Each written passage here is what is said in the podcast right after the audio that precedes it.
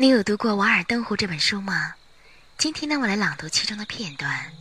变，作者梭罗，朗读 c h e r i t 老师。最富有的时候，你的生活也是最贫穷的。吹毛求疵的人，即便在天堂也能挑出瑕疵。一个安心的人，在哪儿都可以过得自得其乐的生活。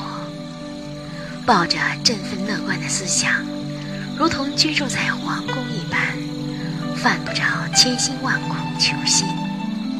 无论衣服还是朋友，把旧的翻新，回到他们中去。